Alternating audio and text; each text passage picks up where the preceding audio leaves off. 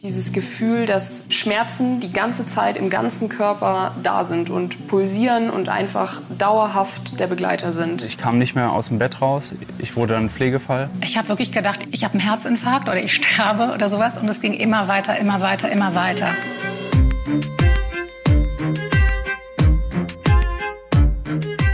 Sie haben gerade drei Personen gehört, die nach ihrer Corona-Schutzimpfung mit schweren gesundheitlichen Problemen zu kämpfen hatten. Seit begonnen wurde, gegen das Coronavirus zu impfen, hat es auch immer wieder Geschichten über Nebenwirkungen oder sogar schlimme Impfschäden gegeben. Nach fast zwei Jahren haben sich die Impfungen als sehr sicher erwiesen. Trotzdem gibt es sie. Seltene, aber schwere Nebenwirkungen, die auch noch einige Zeit nach der Impfung anhalten können. Sie hören den Podcast MDR Investigativ hinter der Recherche und wir sprechen hier mit JournalistInnen über ihre Recherchen. Es geht um das Thema und es geht darum, welche Erfahrungen die JournalistInnen während der Dreharbeiten gemacht haben. Ich bin Esther Stephan und ich arbeite für die politischen Magazine des Mitteldeutschen Rundfunks. Knut Fetten hat für MDR Investigativ zum sogenannten Post-Vac-Syndrom recherchiert und wir sprechen heute darüber. Hallo Knut. Hallo Esther. Du hast dich in den letzten Monaten viel mit dem Post-Vac-Syndrom beschäftigt. Wie bist du denn zu dem Thema überhaupt gekommen? Das war eigentlich absoluter Zufall. Eine Freundin hat mir eine Geschichte erzählt, dass sie beim Gassigehen jemanden getroffen hat, der ihr seine Krankheitsgeschichte erzählt hat und sie hat daraufhin sich dessen Nummer geben lassen, so dass ich den Mann anrufen konnte. Es handelte sich um Piet Steiner und er hat mir eine tatsächlich eindrückliche Geschichte über das erzählt, was ihm nach der Impfung widerfahren ist.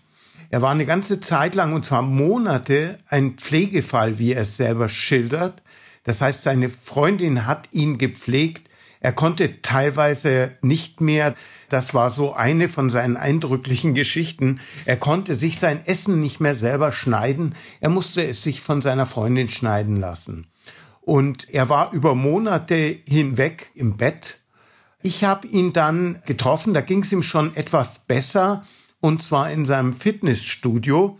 Wir sind dann die Treppe hochgegangen und dabei ist mir aufgefallen, dass er kaum Luft bekommen hat. Und das habe ich ihn dann auch gleich gefragt und tatsächlich hatte er Probleme, einfach die Treppe hochzugehen. Piet Steiner ist 27 Jahre alt. Er hat lange Zeit Fußball auf hohem Niveau gespielt und ist durchtrainiert. Der war jede Woche im Fitnessstudio. Und dieser Mann kann die Treppe nicht mehr richtig hochgehen. Das hat mich doch sehr stark beeindruckt. Und das war der erste Protagonist, den ich kennengelernt habe. Sind das denn die typischen Symptome, woran man Post-Vac erkennt? Also Atemlosigkeit, Fatigue, die wir ja auch von Long-Covid kennen? Oder gibt es da auch andere Dinge, an denen man erkennt, okay, das könnte Post-Vac sein? Es gibt eine aktuelle Umfrage einer Selbsthilfegruppe, die haben 800 Post-Vac-Betroffene befragt. Und die haben dann an erster Stelle Taubheitsgefühle genannt, gefolgt von Brain Fog. Brain Fog ist das, was unser Gesundheitsminister Karl Lauterbach in der Beschreibung von Post-Vac erwähnt hat, Konzentrationsschwächen. Danach kommen Schwindel, Muskelschmerzen, Herzrasen, Muskelzuckungen, Nervenschmerzen. Das sind die häufigsten Symptome, die von den Betroffenen selbst genannt werden. Es ist ein vielfältiges Krankheitsbild, das vor allem Post-Covid ähnelt. Das sind neurologische Probleme, das sind kardiale Symptome bis zu Lähmungserscheinungen. Und dieses Fatigue, also absolute Müdigkeit, vergleichbar mit einem Krankheitsbild, das man schon seit Jahrzehnten kennt, das sogenannte MECFS, das chronische Fatigue-Syndrom. Das sind die Symptome, die auftreten, ohne dass man das Krankheitsbild ganz genau beschreiben kann bis heute. Das ist ja bei Long-Covid auch so. Und bei Long-Covid gibt es insgesamt laut einer neueren Studie ungefähr 200 Symptome. Also das ist absolut vielfältig. Jetzt ist es aber ja eigentlich auch normal, dass man nach der Impfung eine Impfreaktion hat. Ich erinnere mich auch, dass ich nach meinen Impfungen am nächsten Tag schlapp war, mich ausruhen musste und dann ging das auch wieder. Ab wann spricht man denn dann eigentlich von Postvac? Zunächst mal ist das eine Bezeichnung, also Postvac nach der Impfung, so ist es ja wörtlich zu nehmen. Und es ist damit aber auch ein zeitlicher Rahmen gesetzt.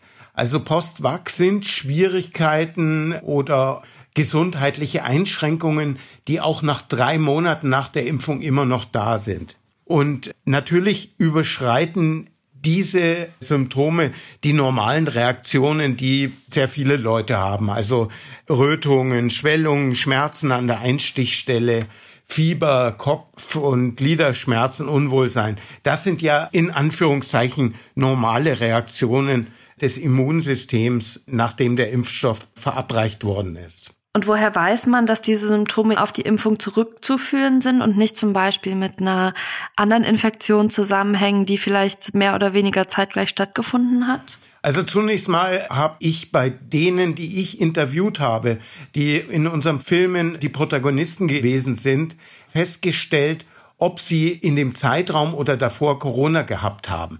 Das war bei allen Leuten, mit denen ich gesprochen habe, nicht der Fall. Das heißt, die Auslöser können nicht Corona gewesen sein. Dann gibt es eben diesen zeitlichen Zusammenhang. Es muss im zeitlichen Zusammenhang nach der Impfung passiert sein. Und ein weiteres Kriterium ist auch, dass man sich anschaut, ob die Personen irgendwelche Vorerkrankungen gehabt haben.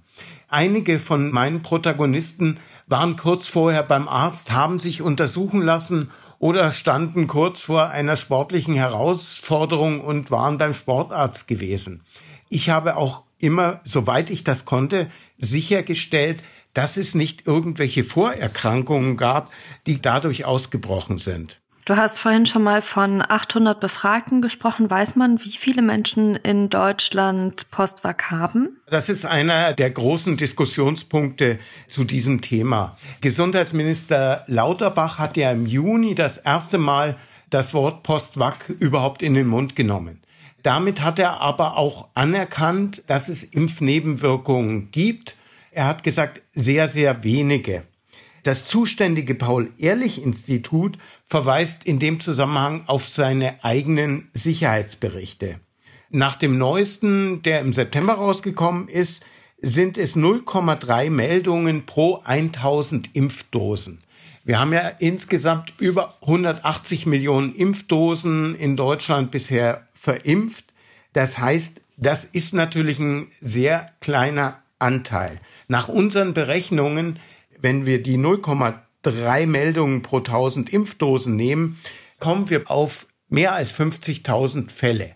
Das sind Verdachtsfälle auf schwerwiegende Impfnebenwirkungen. Eine geringe Zahl, aber 50.000 ist nun mal nicht nichts. Und für jeden einzelnen Fall, wenn er dann tatsächlich sich so darstellt, wie zum Beispiel bei den Personen, die ich in den Filmen hatten, dann sind das dramatische Änderungen in deren Leben. Die meisten können nicht mehr arbeiten und die Zukunft ist von einem Tag auf den anderen in der Perspektive völlig unsicher geworden. Deren Perspektive zeigst du auch in deinem Film. Wir haben auch drei der Betroffenen am Anfang schon mal gehört. Und zwar Nike Schmitz, Piet Steiner und Stefanie von Wietersheim. Von Piet Steiner hast du eben schon erzählt. Wie hast du denn Nike Schmitz und Stefanie von Wietersheim gefunden? Es gibt ja diese Selbsthilfegruppen. Ich habe dann angefangen, dort mitzulesen und auch Kontakte zu knüpfen. Ich bin über Tipps an sowohl Nike Schmitz und auch Stefanie von Wietersheim gekommen und habe mit ihnen längere Telefonate geführt. Im Vergleich zu anderen Personen, zu anderen Betroffenen, habe ich die zwei gefragt, ob sie mit mir drehen wollen und dem haben sie dann auch zugestimmt. Insgesamt habe ich jetzt ungefähr mit 20 Betroffenen Telefonate geführt. Mit acht Leuten habe ich Dreharbeiten durchgeführt.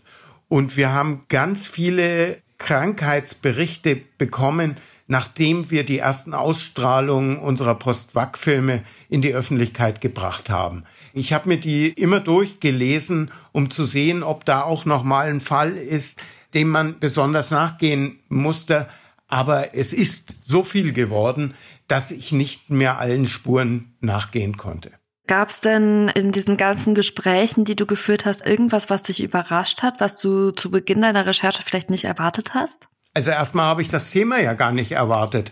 Das war ja reiner Zufall, dass ich Piet Steiner kennengelernt habe und er mir seine Krankengeschichte erzählt hat. Und als ich die hörte, war ich ehrlich gesagt schockiert. Ich hatte nicht damit gerechnet, dass es tatsächlich so schwere Einschränkungen gibt, wenn man die Impfung nicht vertragen hat. Und dass ein 27-jähriger, topfitter Sportler in einen derartigen Zustand gerät, dass er ein Pflegefall ist, das hat mich schon sehr, sehr irritiert. Und das ist eigentlich weitergegangen. Denn alle Betroffenen, die wir gefilmt haben, die wir gedreht haben und die in unseren Filmen vorgekommen sind, haben extrem schwere Krankheitsverläufe. Und gleichzeitig berichten die ja auch immer wieder relativ einhellig, war mein Eindruck, dass sie sich eben nicht ernst genommen fühlen. Was ist denn das Problem? Was würden sie sich denn wünschen mit ihrer Krankheit? Was die Recherche relativ schnell beim ersten Protagonisten Piet Steiner hervorgebracht hat, war, dass ihm seine eigene Hausärztin nicht geglaubt hat. Das heißt, sie hat dieses Post-Vac-Syndrom am Anfang gar nicht gekannt. Es war ihr durch Piet Steiner irgendwann mal logisch, dass es das gibt. Dann hat sie aber verneint, dass er es hat. Und das ist etwas, was mir immer wieder untergekommen ist, dass viele Hausärzte diese Krankheitsbilder nicht einordnen können oder nicht einordnen wollen. Das hat sicher immer unterschiedliche Hintergründe, aber die Folge ist, dass ganz viele Patienten von einem Arzt zum anderen geschickt werden, weil man nicht weiß, was sie eigentlich tatsächlich haben. Und die Hausärzte sind ja in dem System an dieser Stelle sehr wichtig, denn sie würden ja als erstes, wenn sie eine schwerwiegende Impfnebenreaktion feststellen, das dem Paul-Ehrlich-Institut melden müssen. So ist das vorgesehen. Und wenn sie das nicht tun, dann haben wir natürlich ein Problem, überhaupt festzustellen, wie viele Fälle wir haben. Man kann das dann selber melden als Betroffener, aber in der ersten Analyse sind die Ärzte sehr oft nicht in der Lage, dieses Krankheitsbild zu erkennen und dann auch, so wie es vorgeschrieben ist, zu melden. Nochmal zur Einordnung, das Paul-Ehrlich-Institut, die sind eben zuständig für Impfstoffe und biomedizinische Arzneimittel. Aber nochmal zu den Ärzten, wenn man merkt, man ist krank, wie sieht denn dann eine mögliche Behandlung aus, wenn es denn dann erkannt wird? Der Mann, der sich in Deutschland am besten damit auskennt, sitzt an der Uniklinik in Marburg. Das ist Bernhard Schiefer, der ungefähr 500 solche Patienten gesehen hat. Und er spricht davon, dass das ein ganz breites Krankheitsbild ist. Vergleichbar mit Long-Covid. Und bei Long-Covid haben wir aus jüngsten Studien erfahren, dass es ungefähr 200 Symptome gibt. Und die Behandlung muss dann individuell auf den einzelnen Menschen angelegt sein. Es gibt keine generelle Behandlung bisher. So wie ich das verstanden habe in deinem Film, ist es tatsächlich nur die Uniklinik Marburg, die da spezialisiert ist, oder? Die einzige Post-Vac-Ambulanz, die wir in Deutschland haben, ist die Uniklinik Marburg. Dort sind ungefähr 500 Patienten bisher behandelt worden. Ich habe bei meinen Protagonisten einige gehabt, die in Marburg gewesen sind oder dort immer noch als Patienten regelmäßig vorstellig werden. Und was Sie mir gesagt haben, ist erstens mal, dass Sie dort ernst genommen worden sind, dass man von Anfang an gesagt hat, ja, hier ist anscheinend ein Problem da, dass man dann versucht hat, eine Therapie zu finden. Und das Weitere ist, und das zeigt die Problematik eigentlich in Deutschland, gibt es 5000 Leute, die auf der Warteliste für Marburg stehen. Das heißt, die wollen dort behandelt werden. Wenn sich heute jemand in Marburg meldet, dann kommt er nächstes Jahr ungefähr um diese Zeit, hat er die Chance, dorthin zu kommen. Jetzt geht deine Recherche ja auch schon eine Weile. Hast du denn das Gefühl, wenn du so mit Ärzten auch darüber sprichst und mit Ärztinnen, dass das vielleicht langsam durchsickert? Ich meine, es sind im Verhältnis ja doch recht wenig Fälle. Da ist vielleicht verständlich, dass es noch nicht in jeder Praxis angekommen ist, dass die Schwierigkeiten damit haben, das einzuordnen. Hast du das Gefühl, dass da die Sensibilität steigt? Dazu habe ich ehrlich gesagt zu wenig Überblick als dass ich so eine generelle Bewertung abgeben könnte. Ich weiß auch, dass es anders laufen kann. Wir haben vor kurzem mit Vera Rieder gedreht. Die hat ein sehr gutes Ärzteteam relativ schnell gefunden und ihr wurde auch schnell geholfen. Es ist nicht immer so, dass man sagen muss, die Ärzte kennen das nicht, wissen das nicht und melden das nicht. Aber ich glaube, das sind auf jeden Fall aus meiner Erfahrung eher die Ausnahmen, dass Ärzte sagen, ja genau, da gibt es einen zeitlichen Zusammenhang mit der Impfung und diesen zeitlichen Zusammenhang, den müssen wir uns näher ansehen. Am Ende dieser Meldekette steht ja dann vielleicht auch der Bundesgesundheitsminister Karl Lauterbach. Du hast eben schon gesagt, er hat sich doch auch mal irgendwann letzten Sommer in einem Video geäußert. Konntest du denn mit dem sprechen oder weißt du, wie er das bislang einordnet, das Postwachs-Syndrom? Nein, ich kann aus persönlicher Wahrnehmung darüber gar nichts sagen, wie Karl Lauterbach sich unseren Fragen im Detail stellen würde. Ich kenne die öffentlichen Äußerungen, die er in diesem Zusammenhang getätigt hat. Das hat er im Juni ja gemacht. Er hat zunächst mal eingeräumt, dass es Impfnebenwirkungen gibt.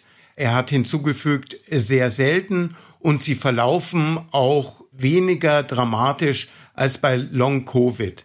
Diese zweite Behauptung ist eine, die in der Community auf große Empörung stößt, weil die Krankheitsverläufe sind nicht leicht. Das ist etwas, was auch nochmal angeschaut werden müsste von der Aussage her.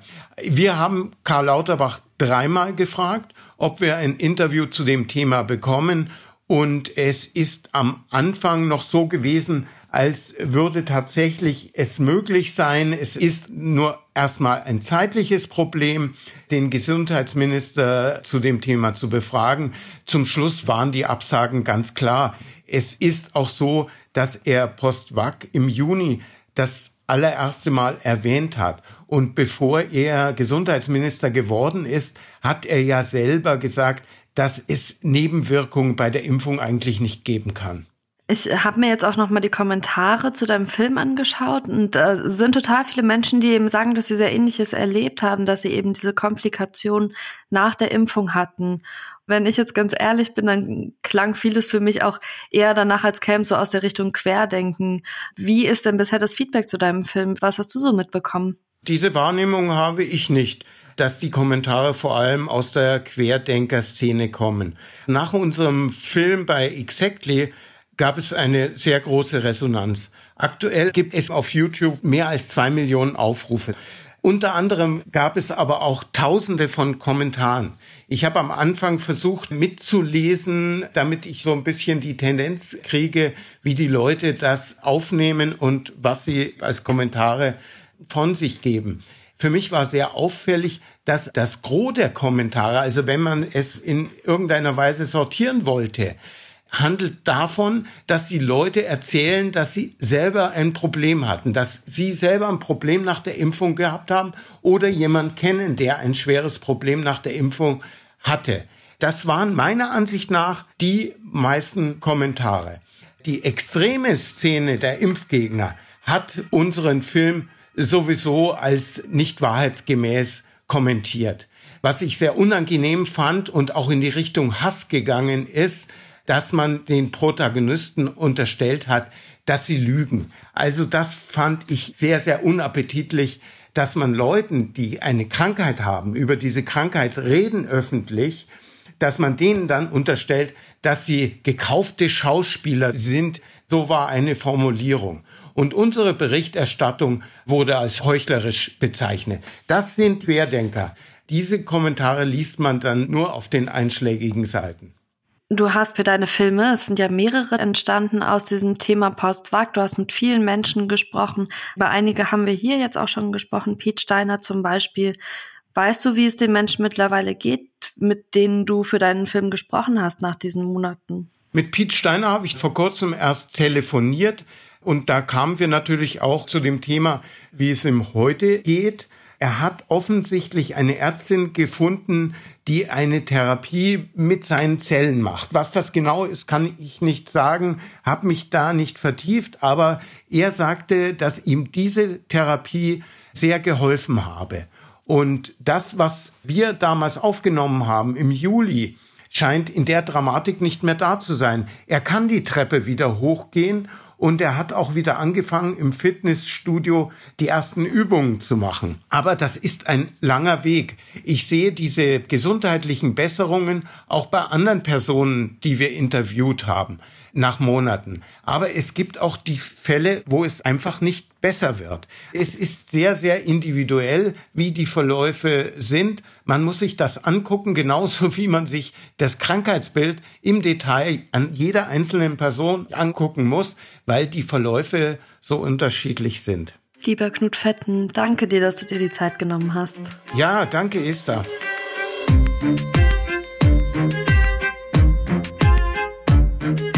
Das war der Podcast MDR Investigativ hinter der Recherche. Den Film zum Postwachs-Syndrom, den finden Sie in der ARD-Mediathek oder auf YouTube in der Reihe Exactly.